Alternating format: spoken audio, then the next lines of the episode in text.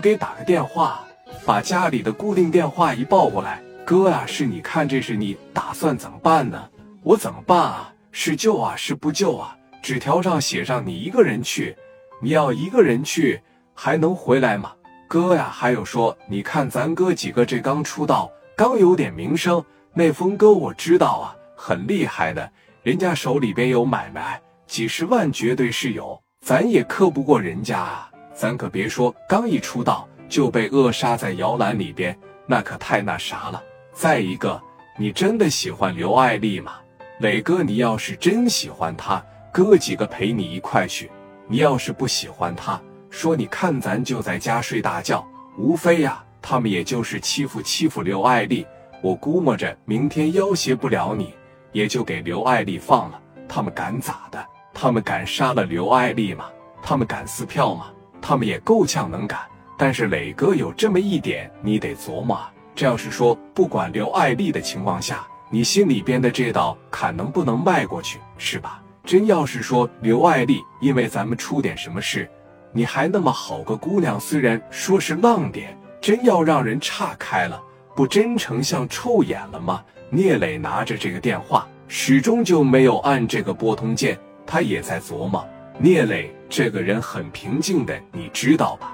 他不会说遇到事以后急草子，像马三一样我上蹿下蹦，我东穿西跳的。他不会，眼睛一闭，聂磊在这琢磨。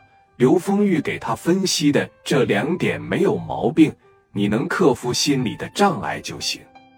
聂磊啊，倒是琢磨着，我要是去，他们能咋的我啊？无非一顿毒打，剁我两根手指头。剁我三根手指头，吓唬吓唬我，我就能把爱了救出来。要么呢，就是直接给我弄死。我觉得他们也不敢啊。如果说仅仅是挨顿打，我聂磊绝对能挺住。这要是说艾丽因为我出点什么事，我虽然不喜欢她，但我绝对不讨厌她。咱就是个普通朋友，我聂磊也不能放着不管她。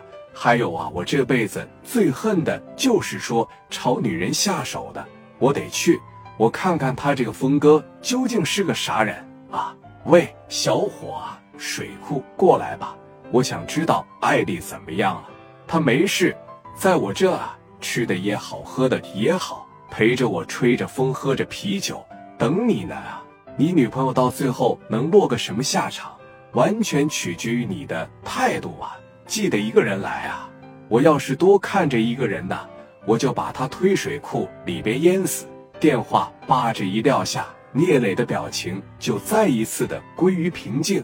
瞅瞅蒋元，瞅瞅刘丰玉，给我拿把刀，我去。哥呀，咱一块去呗！你们别去了，危险太大。去了以后出来挨顿打能干啥呀？啊，他们肯定准备了很多人，咱仨人肯定也整不过他们。我去拿刀去，行，给聂磊把这把刀往这别上，你俩在家等我，我去了啊。行，哥，聂磊自个一个人毅然决然的奔着水库就去了。下楼打了一个小面的啊，到水库呢，大概说能有不到半个小时的路程吧。他那养点鱼、钓点鱼啥的，是个黑坑。面包车当时来到这个水库的时候。聂磊啊，把这个钱给结了账，自个一个人径直就开始往里走。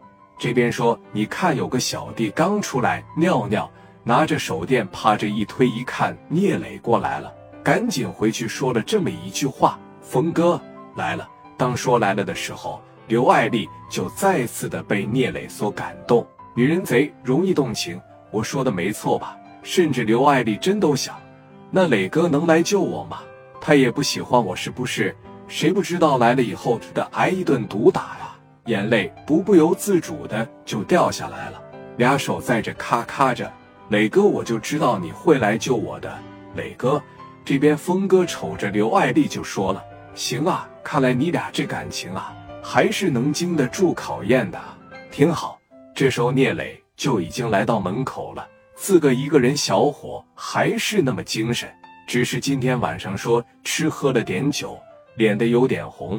来到屋里边以后，聂磊往这一坐，当时就说了，瞅了一眼刘爱丽，然后又瞅着那张峰：“你就是峰哥吧？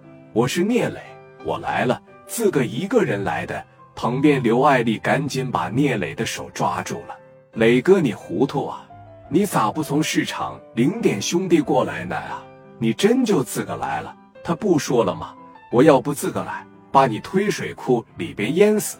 我怕你出事，你怕我出事，值了有你这句话值了。”刘爱丽当时就再一次的被聂磊所感动。